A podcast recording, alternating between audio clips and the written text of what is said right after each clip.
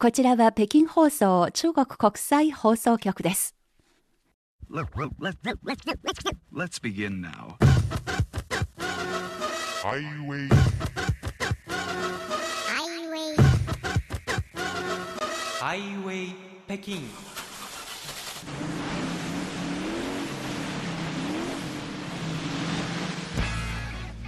お聞きの番組は、ハイウェイ北京。CRI 中国情報ラジオです。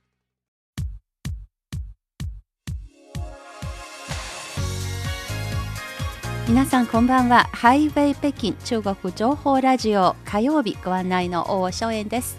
こんばんは。西宝です。中国では全人代と政治協商会議の年次総会の真っ最中です。はい、今年は国家機関の指導者の交代が行われることもあって海外からもかなり注目されているようですね。はい北京はすっかり今春めいてきました。一年の計は春にありと言われていますので拳の花ちらほらと咲き始めています。皆さんのところいかがでしょうか、まあ、今日もこういうことで、えー、この2つの会議をめぐっての話題をお届けするのと、えー、それから最近 TikTok が、まあ、中国の動画アプリですがアメリカで非常にバッシングされている。その背景は何なのかということについて旬な話題で紹介してまいります。ます。どうぞ今日も最後までお聞きいただければと思います。それではまず今日のオープニングナンバーです。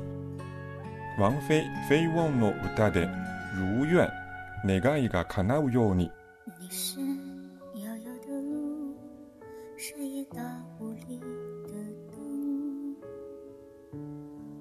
是孩童啊，走在你的眼眸，你是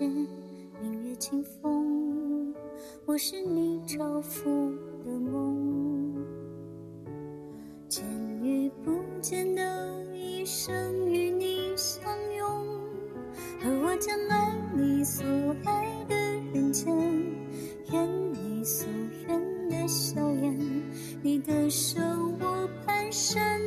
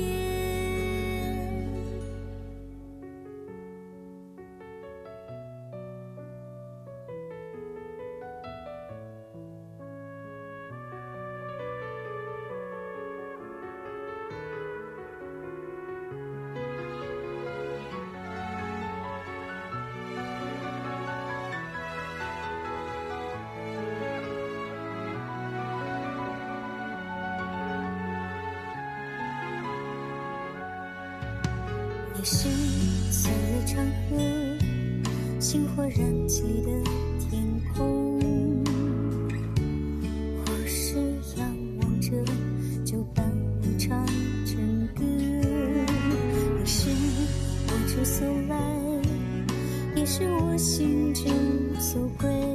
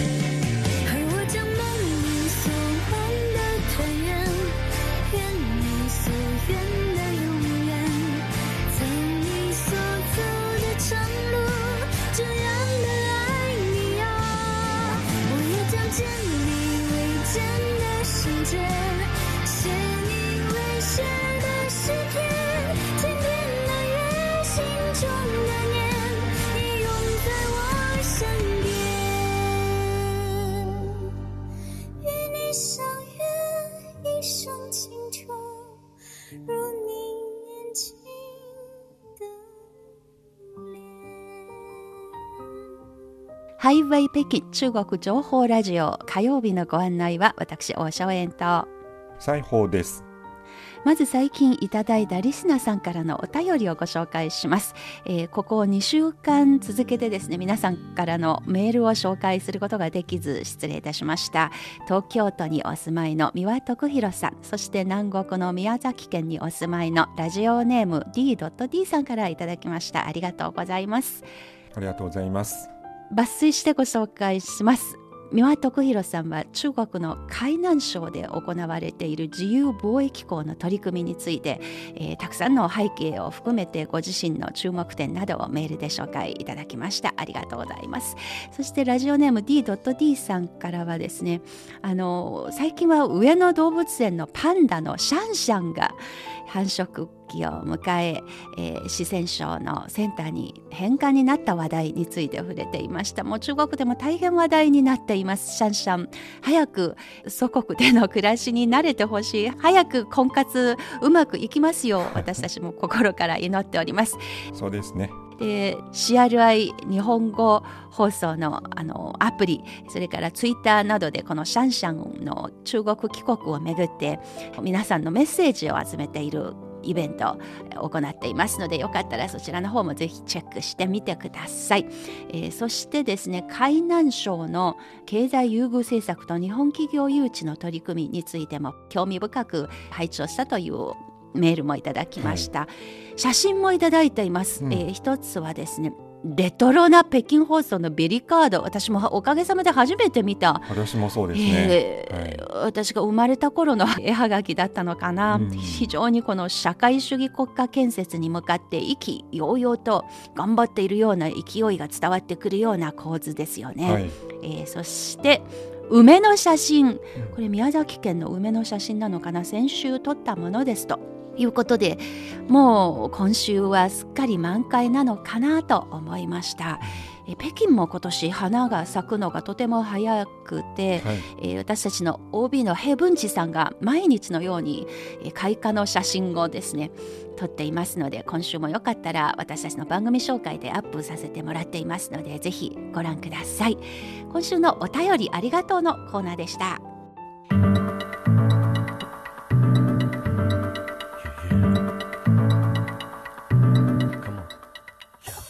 聞きの番組はハイウェイ北京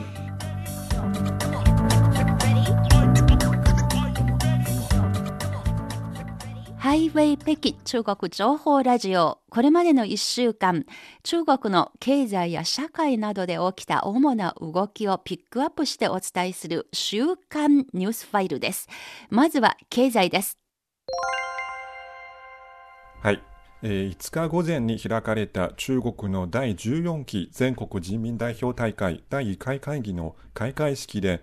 李克強総理による政府活動報告が行われました。李総理はその中で、過去5年間中国の GDP 国内総生産は年間121兆元、日本円にしておよそ2380兆円にまで増加し、5年間の年平均成長率は5.2%だった。また、過去5年間の中国の貨物輸出入総額は40兆元を突破し、外資誘致と対外投資は世界をリードしていると述べました。李総理はさらに、今年の中国経済の成長目標は GDP の5%前後の成長だと示しました。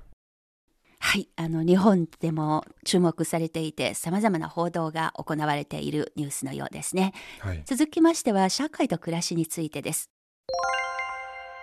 中国のインターネットユーザーの人数なんと10億人を超えました中国インターネット情報センターの発表によりますと、2022年12月の時点で中国のインターネットユーザーの人数は2021年より3549万人増えて10億6700万人となり、インターネットの普及率は75.6%に達しました。そのうち都市部のネットユーザーは7億5900万人、農村部は3億800万人とのことです。中でもショート動画のユーザー数の増加が最も目覚ましく、初めて10億人を突破し、ユーザーの使用率は94.8%に達しました。ショート動画の利用者数は2018年から2022年の5年間で6億4800万人から10億1200万人に増え、テレワーカーの数は2021年12月より7078万人増えて5億4000万人に達し、ネットユーザー全体の50.6%、まあ、半分以上を占めるようになりました。さらに、オンラインフィットネス利用者の数も3億8000万人に達し、ネットユーザー全体の35.6%を占めているということですが、これらの数字を通して中国人の、まあ、暮らしの変化というものを垣間見ることができると思います。はい、えこれも、えー、後ほど旬な話題で紹介する TikTok に関する話題、えー、まあ、中国におけるその背景の一つとしてもお聞きいただければと思っております。うん、それでは次はサイエンスです。えー、中国の宇宙ステーションの実験モジュール、夢天、夢に天と書いて、無天でこのほど初めての軌道上での点火実験、火を灯す実験が行われました。メタンガスを燃料として2回の点火実験、合わせておよそ30秒間燃え続けたということです。うん、この実験では、浮力の影響を受けないため、外部の拡散火炎が地上での同じ実験の結果に比べて短くて丸い形をしているのが観測されました。うんこれはすごいですね。あの宇宙で火をつけるとどうなるのかという、まあ、好奇心がすごくありますので、はい、実験初めて行われたのですね。うんで続きましてはやっぱり宇宙の話ですが中国初の女性宇宙飛行士宇宙での悩みを告白というタイトルでご紹介します、はい、中国初の女性宇宙飛行士劉洋さん。劉さんは1978年生まれ、えー、初めてのミッションは2012年6月の新州9号のミッションでした。で劉洋さんは新州14号の飛行任務を終えて去年12月に地球に戻ってきました数ヶ月の回復期を経て、このほど劉さんは取材に応じて宇宙での出張体験を語ってくれました。劉さんは無重力環境にあるため地上にいる時よりも太っているように見える。え宇宙にいる時顔が大きなマント、マントというのが中国の食べ物蒸しパンですけれども、まあ、はい、マントのように腫れていて自分でも驚いたと笑いながら話しました。で、劉さんは宇宙で3回こっそり泣いたことがあったことも明らかにしました。はい、え劉劉飛行士ですが2022年9月1日に初めて船外活動を行いました、え地球上での水中訓練に比べて宇宙での動作は自分の体を完全に安定させることができなかった、うん、とても焦りショックも大きかったということだったそうです。プレッシャーのもとカメラに背中を向けてそっと涙を流したそうです。で練習を重ねることでだんだん自信が高まったということでよかったと思いますね。はい、本当にほっとしました。で初の船外活動について劉さんは途中でふっと下を見るとそこが見えず暗く山椒物も何も見えなかった。手を離せばどこかへ漂ってしまうのではと恐れた。しかし頭を下げると新月が見え静かに私の足元にぶら下がっていて、心が急に暖かくなり、明るくなったような気がしたということも話してくれました。はい、ちなみに船外活動の時間、リュウさんの時は6時間行われて、予定のミッションを円満に達成できたということですが、やっぱりこういう心境を素直に隠さず教えてくれたこういう取材はいいなと私思いました。はい、もう大成功のように見えていても心の中でその非常に微妙なところで実はいろいろ恐怖感も感じたりチャレンジに感じたこともあったのですね。とても人間らしい龍陽さんでした、はい、以上今週の週刊ニュースファイルでした。ではここで一曲お聴きいただきましょう。中国大陸の歌手盛哲の歌で在你的身边君のそばにいる。没有依赖却是太多依赖，寂寞。的广场中央，是谁的对白，追赶我的空白。爱就爱了，不怕没来过，恨就恨了，我从没想过，是怕独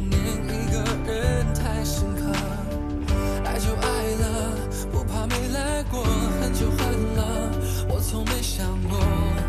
到过的地方，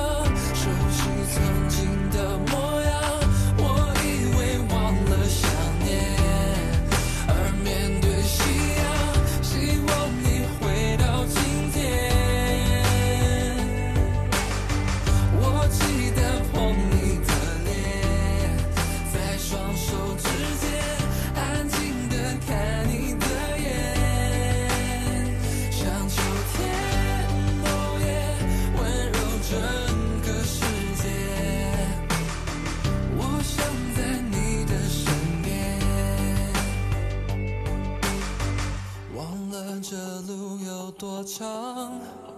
想和你去看。季节慢慢变换，又来到这座广场，听风随落叶，一生最后一片。爱就爱了，不怕没来过，恨就恨了，我从没想过，深刻。爱就爱了，不怕没来过，恨就恨了，我从没想过，到过的地方，熟悉曾经的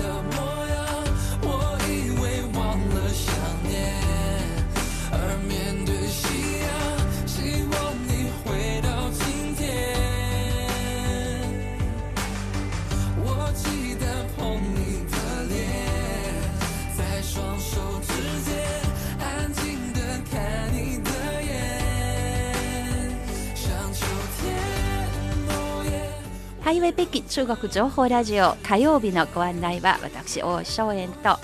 裁縫です。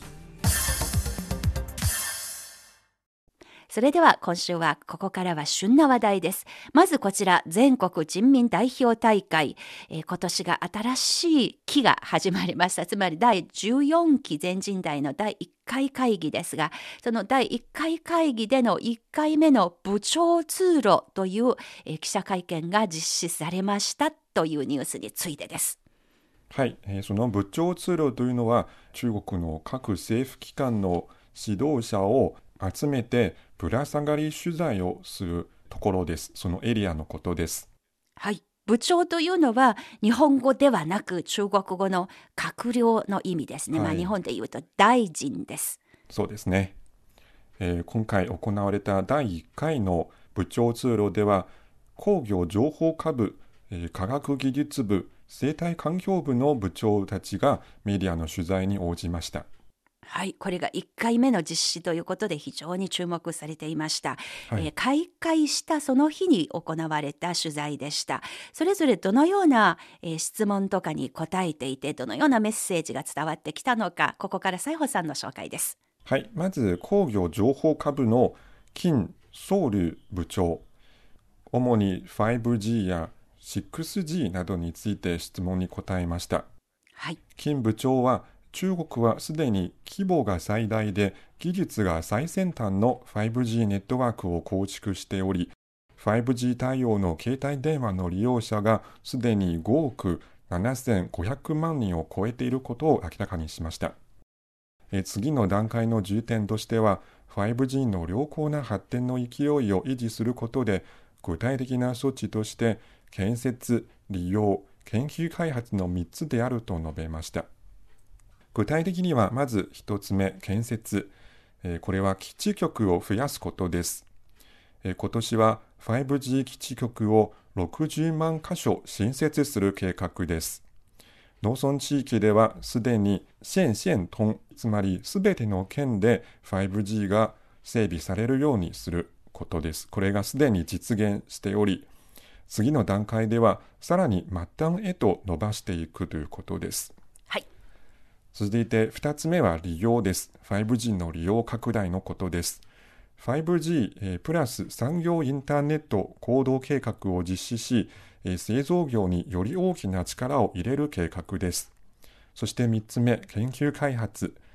これは政府、企業、研究機関がその3つの役割をしっかりと発揮させて、中国の超大規模な市場と整ったシステムという優位性を生かして国際協力を強化し 6G 次の世代の技術 6G の研究開発を加速していくということです。はい。主にまあ中国の通信の発展についてのあの質疑応答がメインでしたけれども、私もあの携帯電話のスマホを通して実況を見させてもらいまして、この金部長がとっても丁寧な方で、毎回必ずですね、質問された記者に、えーあなたのご質問にありがとうございますということを前置きにして回答していたというのが非常に印象に残りました。それでは続きましては科学技術部の閣僚の王志豪部長です。はい、えー王部長はまず国内外で注目されているチャット GPT について、はい。えーチャット GPT の技術は大きなモデルであり計算力が高く計算方法も優れていると、えー高く評価しましたうん。そして王部長は中国の AI 人工知能の開発についてえーこの分野での研究はすでに数年にわたり行われているいくつかの成果を上げているまた中国は AI のいくつかの応用信用を作り出しており技術と応用シーンによる牽引を通じて AI が経済社会の発展に役立つように取り組んでいくと話しました。はい。このチャット GPT、日本でもとても話題になっていますが、もちろん中国でも大きな話題です。いつかこのえー火曜ハイウェイでもぜひ、まあ、中国におけるチャット GPT をめぐるさまざまな議論について紹介したいと思っています。はいえー先日聞いた一つ面白い話題が、うんサッカーファンがチャットうん GPT に質問をしたと。えーうんその質問というのが、えー中国の、えーサッカー中国代表いつワールドカップに進出できると考えですか？という質問でうまく答えられなかったよっていうことをあの があったようで結構不満に思われたようですが、まあ、こういうちょっと太刀打ち的なような質問もあるということなんはいそれですね。は難しいですね人間も難しいしね。はい、はい。それでは続きましては3人目、生態環境部の閣僚、えー、高淳修部長です。はい、えー、高部長はまずこれまで10年間の、えー中国の環境における実績を紹介しました。全国の重点都市の PM2.5 の平均濃度は57%低下し単位 GDP あたりの二酸化炭素排出量は34.4%減少した。中国は現在世界で大気の質の改善スピードが最も速くクリーンエネルギーの利用規模が最大で森林資源の増加が最も多い国であると明らかにしました。はい。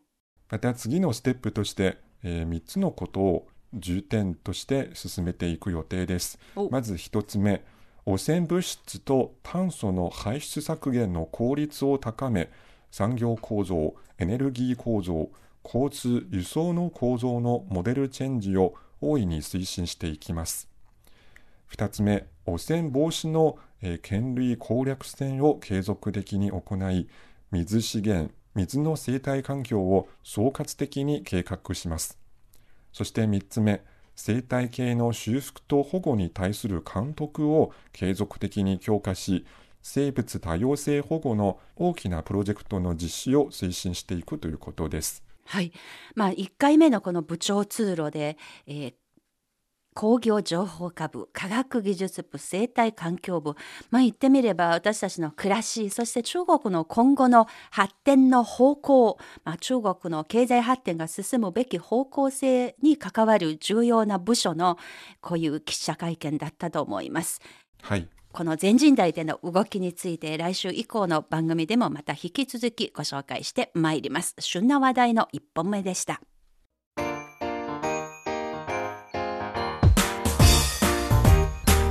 お聞きの放送は北京放送中国国際放送局です火曜ハイウェイ、ここからは旬な話題の2つ目です。アメリカ下院委員会、TikTok の一般利用を禁止する法案を可決したということをめぐり、その背景について迫ってみたいと思います。はい。アメリカ議会下院の外交委員会は1日、国家安全に支障が出ることを理由に中国系動画投稿サイト TikTok のアメリカでの一般利用を禁止する法案を賛成多数で可決しました。政府職員の利用禁止は決定済みでしたが、民間ベースでは若者を中心に全米で1億人以上の市民が使っているとされ、実現すればアメリカ社会にも大きな影響を及ぼすと見られています。えー今日のこの旬な話題、なぜこのような若者に人気があり、そしてアメリカの中小企業のプロモーション用ツールとしても活用されている TikTok をアメリカ政府から目の敵にされたことになったのか、その背景について迫ってみたいと思います。はい。えーまず、この動画投稿アプリ TikTok についてです。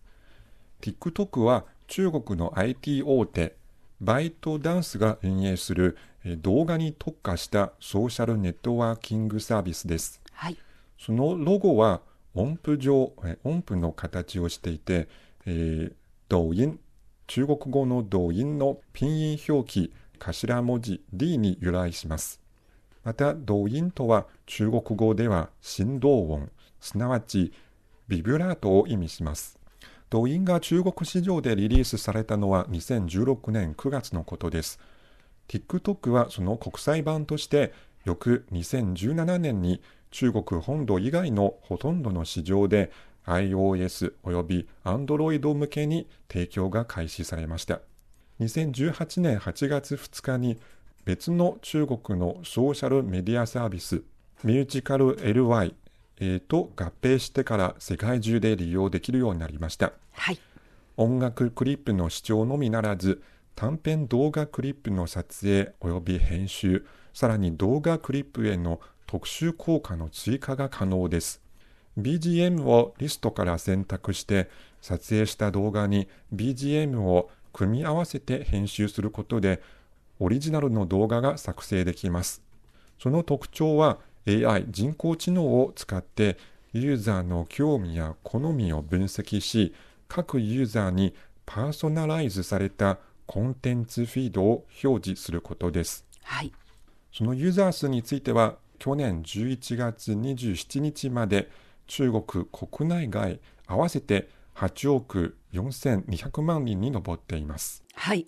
非常にあのアクティブユーザーの数も多いあのこのアプリですけれども、しかしアメリカ国内そして関係国では最近この TikTok の利用をめぐり様々な動きが注目されています、えー冒頭でも紹介しましたまずアメリカ下院の外交委員会が、え国内での TikTok の一般利用を大統領権限で禁止できる法案をえ賛成多数で可決しました。でこの法案は下院多数派を握る野党の共和党が主導しており今後は下院の本会議で審議されます。これに先立ってホワイトハウスはアメリカ時間の2月27日連邦政府機関に対し政府支給のすべてのデバイスから TikTok を削除する30日間の期限を設定しました。で同じ日にカナダ政府そして日本政府も相次いで似たような理由で似たようなようなその使用禁止の声明を発表しましたまたそれに先立って欧州委員会は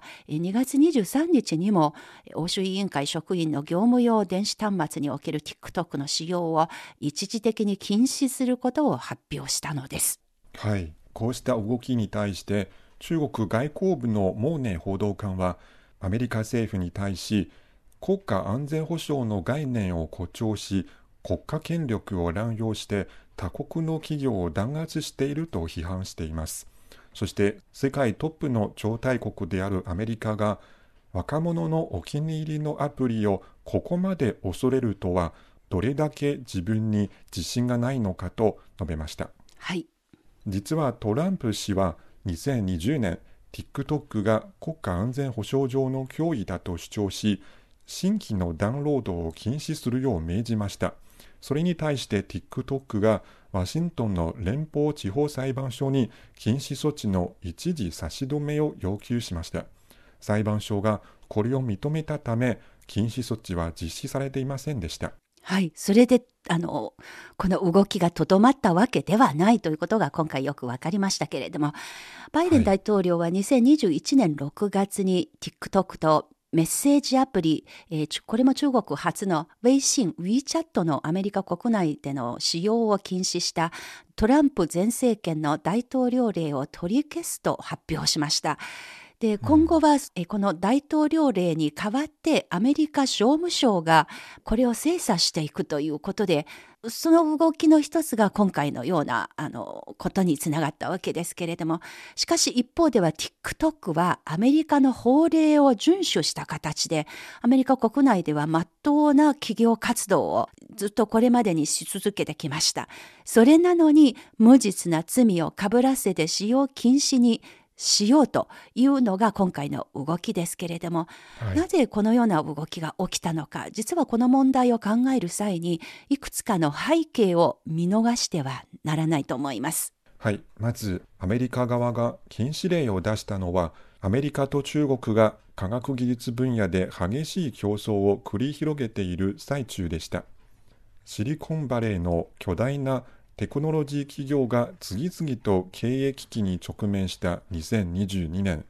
TikTok のダウンロード数は高成長状態にありました。市場調査機関の統計によりますと2022年の世界のアプリのダウンロード数のトップ10では TikTok が6億7200万回で Instagram などアメリカ自身のアプリを大きく上回りました。こうした背景から一部のアメリカの IT 業界の代表者や政治活動家は私利的な考えから TikTok が国家安全保障上の脅威となりうると主張するナンセンスな話をでっち上げているとアナリストは指摘しています。はい、アメリカ政府が行政介入で TikTok の発展を抑え込んでいるのは自国のインターネット企業の市場シェアを守ることに真意があります。はい、これが一つもう一つ実は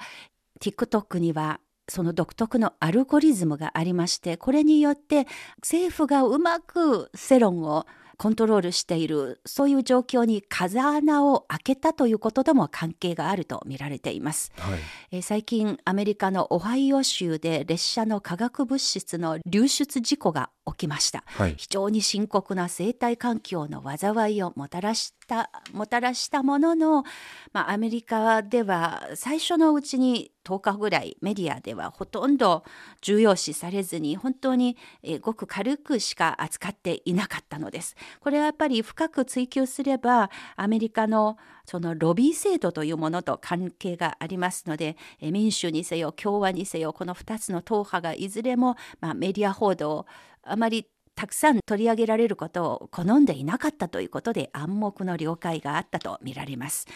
でしかし最終的にはこれが地元住民が、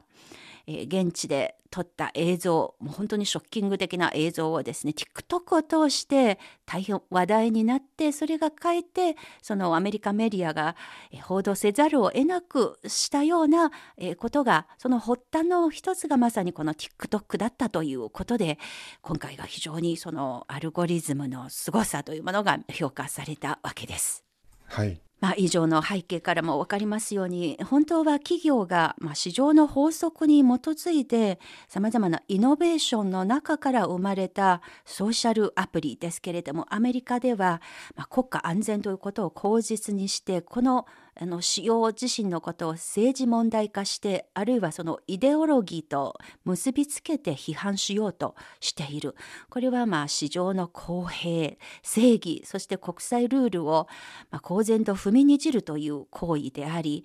えー実はアメリカ国内でこの TikTok をマーケティングに生かしている中小企業も数多くいますけれどもそういったところのもしですね禁止すれ禁止となればそういったところのアメリカ人アメリカ国民自身の利益もやはり害を受けることになります。えーですから今回のこのアメリカが本当にやろうとしていることはこの TikTok が国家安全に危害を与えるということよりも中国に対する陣営の対立を呼びかけること。えそれから、ま、中国の電子産業を世界のものづくりのシステムからデカップリングをさせたいと。そういうための典型的な覇権行為ではないか。ということが中国国内でさまざまなアナリストたちから指摘されています。今回はアメリカ下院の外交委員会で法案が採択されましたがこれで物事が決まったわけではありませんので今後アメリカ国内でもさまざまな意見が戦っていく中で最終的にどうなるのかが決まることになりますので、はい。そういう意味では今後の動きに目が離せません。はい。皆さんはこの TikTok の問題についてえーいかが思いますのでしょうか？この番組をお聞きになってのご意見ご感想をぜひお聞かせください。今週の旬な話題でした。ハイウェイ北京お楽しみいただけているでしょうか？この番組はポッドキャストそして CRI 日本語部が運営しているスマートフォン向けのアプリカンカン KANKAN のカンカンでもお聞きいただきます。ぜひそちらの方も合わせてチェックしていただければと思います。それでは今日の番組ここまでのご案内は私大正円と。西宝でした。それでは皆さんまた来週